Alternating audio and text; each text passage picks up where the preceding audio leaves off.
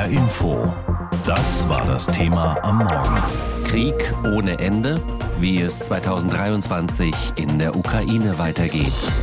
Dieses neue Jahr hat in der Ukraine mit heftigen russischen Angriffen begonnen. In Kiew kamen zwei Menschen ums Leben. Von einer Sekunde auf die andere kann ein bis dahin ganz normales Leben zu Ende gehen in der Ukraine. Neujahrsfeiern fielen in diesem Jahr weitgehend aus, doch der unruhige Jahreswechsel ist dennoch eine Zäsur für die meisten und er ist mit Hoffnungen verbunden. Präsident Zelensky machte den Menschen auch Mut auf einen Sieg über die russische Armee. Er warnte aber gleichzeitig auch vor einem Abnutzungskrieg. Andrea Beer berichtet. Alles voller Scherben, seufzt Galina Dmitrieva und sammelt die Reste ihrer Einmachgläser ein vor ihrem Haus in Kiew. Ein Gruß aus Russland. Ein Glückwunsch zum neuen Jahr. Nur rund 20 Meter entfernt schlägt am Silvestertag die russische Rakete ein. Der Luftalarm hat so gegen 1 Uhr mittags angefangen und um 2 ist hier alles zusammengekracht.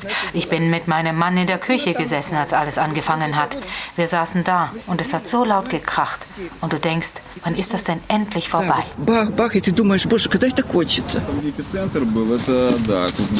Ein paar Meter weiter, die Straße hinauf, steht Serhii Kargitsky in den Trümmern seines Lebens. Als die Rakete direkt vor dem Haus einschlägt, kocht seine Frau gerade das Silvesteressen für ihn und den zehnjährigen Sohn. Der große Mann Mitte 30 balanciert über den Schutt in die Ruine seines Hauses. Hier war die Küche, meint er. Ich habe meine Frau gefunden. Genau dort ist sie gelegen. Und da stand eine Spülmaschine. Sehen Sie, da ist sie noch. Meine Frau lag unter der Spülmaschine. Ich habe sie hervorgezogen, aber sie hat nicht mehr geatmet. Auch die umliegenden Häuser sind zerstört oder beschädigt. Ratlos hebt er eine Pfanne auf und ein Glas mit goldenem Honig, das inmitten der Trümmer heil geblieben ist. Innerhalb einer Sekunde hatte ich nichts mehr. So war es. Innerhalb einer Sekunde war nichts mehr übrig. Der russische Angriffskrieg gegen die Ukraine bleibt auch in diesem Jahr Thema Nummer eins, sagt Ihor Popov vom Institut für Zukunft in Kiew. Damit hänge auch Ernährungs- und nukleare Sicherheit zusammen, sowie die Versorgung mit Energie. Die territoriale Integrität des Landes sei das Wichtigste, doch das Zurückerobern der besetzten Gebiete sehr schwierig. Um dies zu erreichen, brauche die Ukraine verlässliche Waffenunterstützung ihrer Partner, die in einem Abkommen festgehalten werden könnte. Der Erfolg auf dem Schlachtfeld ist die Grundlage für Diplomatie. Er hält ein schrittweises Zurückdrängen der russischen Armee aus den besetzten ukrainischen Gebieten für denkbar. Es könnte aber auch beiden Seiten in einigen Monaten die Waffen ausgehen. Dies sei schwer vorherzusagen, so Popov. In Russlands Krieg gegen die Ukraine spiele unter anderem auch Nachschub, Erschöpfung oder Wirtschaft eine große Rolle. Politikanalyst Popov hält darüber hinaus Folgendes für wichtig. Es gibt auch eine politische Herausforderung. Fast ein Jahr lang sind die bürgerlichen Freiheiten durch das Kriegsrecht eingeschränkt und es fehlt politischer Pluralismus. Für Ukrainer ist das mit das Wichtigste, was sie in den letzten 30 Jahren der Unabhängigkeit erkämpft haben. Und es ist wichtig, den demokratischen Pluralismus für die Zeit nach dem Sieg zu bewahren. Präsident Zelensky wünschte den Menschen ein Jahr des Sieges und sprach damit nicht nur Alexander aus Kiew aus der Seele. Wir alle warten so sehr auf den Sieg. Das ist der einzige Traum, dass der Krieg zu Ende ist und wir friedlich und normal leben können.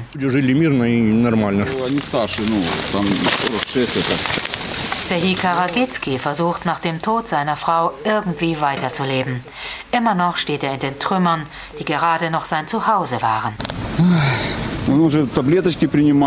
Ich nehme Tabletten, um mich zu beruhigen. Ich kann nicht mehr weinen. Ich bin hier aufgewachsen. Ich habe hier gelebt. Meine Frau ist hier gestorben. Alles, was ich hatte, war hier. Jetzt habe ich nur noch diese Pfanne und ein Bügeleisen. Ein neues Jahr hat begonnen. In der Ukraine hat es angefangen, wie es auch geendet hatte, im Krieg. Über die Weihnachtsfeiertage und zum Jahreswechsel saßen viele Menschen ohne Strom und Heizung im Kalten und Dunklen. Und zum Jahreswechsel haben die Russen ihre Angriffe auf Infrastruktur und zivile Einrichtungen wieder verstärkt. Kann das Jahr 2023 also den ersehnten Frieden bringen? Der Ukrainer Andrei Prostuschenko ist einer derjenigen, die wir seit Beginn des Krieges immer wieder kontaktieren, um zu hören, wie die Zivilbevölkerung klarkommt. Postuschenko verwaltet einen landwirtschaftlichen Betrieb in der Nähe von Cherson. Das ist eine Gegend im Süden der Ukraine, die lange Zeit von den Russen besetzt war. Inzwischen wurde sie von ukrainischen Truppen befreit. Allerdings wird sie weiterhin täglich beschossen. Ich habe vor der Sendung mit Andrei Postuschenko sprechen können und ich habe ihn gefragt, wie war der Jahreswechsel für Sie? Ja, der war für mich eigentlich sehr, also jetzt psychologisch sehr kompliziert, muss ich sagen, weil wir als Betrieb in so einer Phase sind, wir sind ständig unter Beschuss und der Anfang des Jahres war leider nicht so gut für den Betrieb. Man hat schon ein paar Mal unseren Hof getroffen. Man hat schon die Häuser von unseren Mitarbeitern wieder getroffen. Aber man muss eins sagen, Gott sei Dank sind alle gesund und am Leben. Und das ist das Einzige, was mich ein bisschen jetzt beruhigt ich hoffe, dass es weiter auch so bleibt. Sie konnten ja die Feiertage und den Jahreswechsel in Deutschland verbringen, in der Nähe von Gießen, zusammen mit Ihrer Familie. Sie werden in wenigen Tagen aber wieder nach Cherson fahren. Was geht Ihnen da durch den Kopf, was Sie zum Beispiel alles mitnehmen wollen? Das beschäftigt Sie ja unglaublich.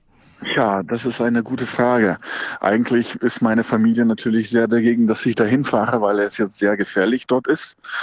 Aber andererseits, ich habe da meine Mannschaft, mein Team und die haben auch jede Menge Sachen jetzt bestellt, was ich mitbringe.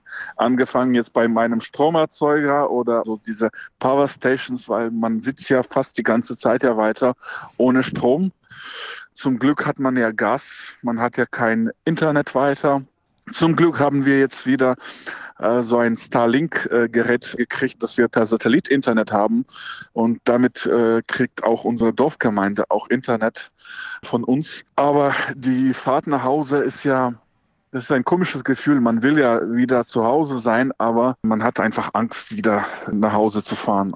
Aber ich muss das machen. Das ist, es gibt ja keinen anderen Weg für mich. Und ich mache das auch. Hm. Sie haben ja eine Vertreterin in Ihrem landwirtschaftlichen Betrieb. 70 Leute arbeiten da. Wenn Sie jetzt wieder zurück sind, was müssen Sie dann vor Ort tun? Ja, eigentlich mein Ziel ist ja irgendwie die Arbeit zu organisieren. Wir sind ein landwirtschaftlicher Betrieb und wir müssen schon im Februar mit Feldarbeiten anfangen. Also jetzt Düngung. Wir müssen jetzt langsam so Pflanzenschutzmittel kaufen, Saatgut für die Frühlingsbestellung. Ich weiß gar nicht, ob wir das machen können, ob es dann machbar ist unter diesen Bedingungen, aber man muss zumindest versuchen, was zu machen, weil wir haben ja einen Milchviehstall mit 400 Kühen und die müssen versorgt werden. Das heißt, Futter braucht man, egal ob man Krieg hat oder nicht. Und ich hoffe, dass ich das auch machen kann. Sie haben immer wieder im Gespräch mit uns gesagt, fliehen, das sei keine Option für Sie, das Land zu verlassen. Und Sie hoffen auf einen Sieg. Und Sie wollen auch keinen Frieden, der die Aufgabe des Staatsgebietes bedeuten würde. Wenn Sie auf das neue Jahr schauen, was wäre Ihr größter Wunsch für 2023? Ich glaube, der einzige Wunsch, der jeder Ukrainer hatte und jetzt auch hat, das ist der Sieg. Und nach dem Sieg muss ja ein Frieden kommen. Und wir wollen unser ganz normales Leben weiterführen. Ich will auch morgen äh, einfach mal aufstehen und nicht jetzt die Nachrichten gucken, was in der Nacht passierte, sondern ich will einfach aufstehen und zur Arbeit fahren meine normale tägliche Arbeit machen. Und das ist ein Glück, wenn man das machen darf. Und erst jetzt kapiere ich, wie wichtig das war und wie wichtig das ist.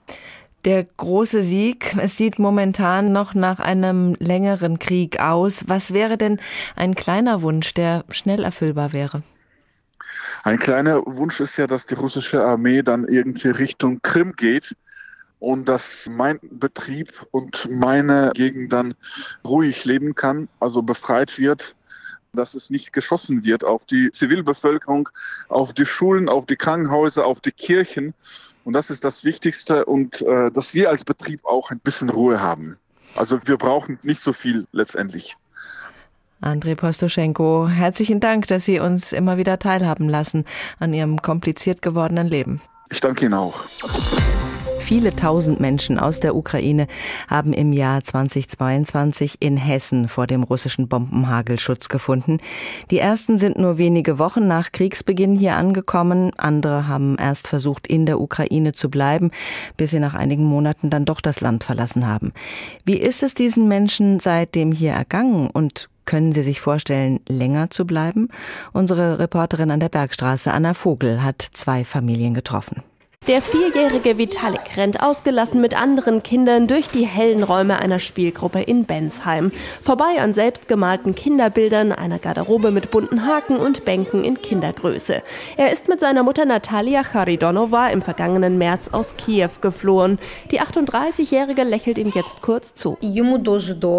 Ihm geht's gut. Äh, er geht hier in die Spielgruppe und ich gehe in einen Integrationskurs und wir versuchen auch die deutschen Traditionen in unserer unserer Familie zu leben. So hatte die Familie einen Adventskranz, hat Plätzchen gebacken und schon am 24. Dezember Weihnachten gefeiert.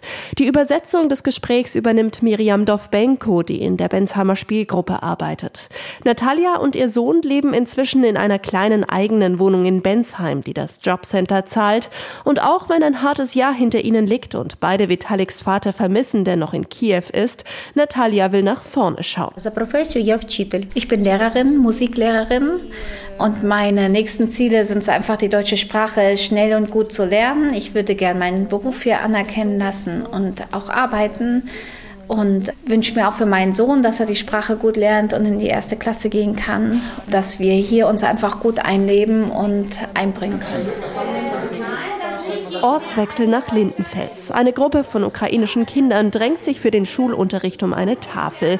Unter ihnen ist die 14-jährige Alexandra, die mit ihren beiden Schwestern und ihren Eltern aus Saporischia geflohen ist. Seitdem lebt sie mit ihrer Familie im ehemaligen Luisenkrankenhaus in Lindenfels zusammen mit über 300 anderen ukrainischen Geflüchteten. Was die Familie zu sagen hat, übersetzt Elena Fech vom Deutschen Roten Kreuz. Die Familie ist komplett zufrieden. Die meinen, es wurde alles gemacht, damit die Leute sich hier wohlfühlen. Hinter der Familie am Eingang des Gebäudes hängen ein selbstgemaltes Wappen der Ukraine und Fotopostkarten von den Städten, aus denen die Geflüchteten hier kommen. Ein bisschen würde sich das Luisenkrankenhaus anfühlen wie eine kleine Ukraine, scherzt Familienvater Sergei Scherbina. Zu ihren weiteren Plänen erzählen sie. Also die haben vorerst mal, dass die Kinder Deutsch lernen dass die größere Tochter in Uni geht und die haben auch natürlich vor, auch Deutsch zu lernen und arbeiten äh, wollen sie auch irgendwann anfangen, damit es wirklich irgendwann zu normales Leben wird. Bald zurück in die Ukraine zu gehen, daran traut sich die Familie in Lindenfels kaum zu denken. Ähnlich geht es auch Musiklehrerin Natalia in Bensheim. Sie erklärt, jeder Ukrainer möchte tief in seinem Herzen wieder zurück in die Ukraine, aber am heutigen Tag kann ich im Moment gar nicht sagen, dass ich zurück kann, weil einfach zu viele unerwartete Raketen einschlagen und das für mich und meinen Sohn zu gefährlich ist. Sie erzählt, dass gerade wieder einmal der Kindergarten von Vitalik in Kiew evakuiert werden musste. Die Kinder hätten den ganzen Vormittag in einer U-Bahn-Station verbracht. Vitalik kommt vom Spielen zurück zu seiner Mutter. Er will nach Hause in die Wohnung in Bensheim. Raketenangriffe, Mobilisierung, Energiekrise und die Angst vor einem Atomschlag. Seit fast elf Monaten ist kein Ende der Kämpfe im Ukraine-Krieg in Sicht.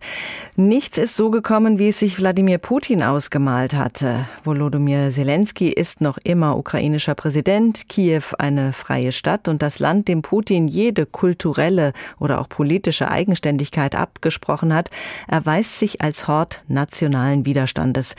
Wie geht es weiter im Ukraine-Krieg? Was bringt das Jahr 2023? Vielleicht den lang ersehnten Frieden? Darüber gesprochen habe ich mit Dr. Claudia Major. Sie ist Forschungsleiterin für Sicherheit bei der Stiftung Wissenschaft und Politik. Ich habe sie gefragt, kurz vor Weihnachten hatte US-Präsident Biden der Ukraine die Lieferung des Luftabwehrsystems Patriot zugesagt. Macht dieses System einen kriegsentscheidenden Unterschied? Ein System alleine wird diesen Krieg nicht entscheiden, sondern es ist das Paket, das zusammenwirkt. Das heißt, wenn es ein Paket gibt, wo Luftverteidigung dabei ist, also wo einfach die Städte beispielsweise geschützt werden, die gerade diesen enormen Angriffen auf die Infrastruktur, auf Heizung, Strom und Wasser ausgesetzt sind, macht das einen Riesenunterschied.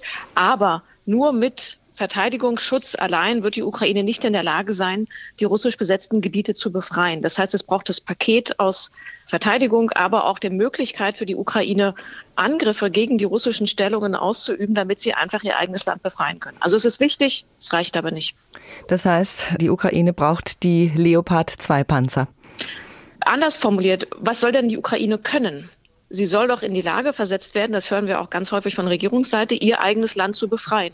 Und wenn das das Ziel ist, müssen wir fragen, was sie dafür braucht. Und dafür braucht sie auch Schützenpanzer, Kampfpanzer und vergleichbare Ausrüstung.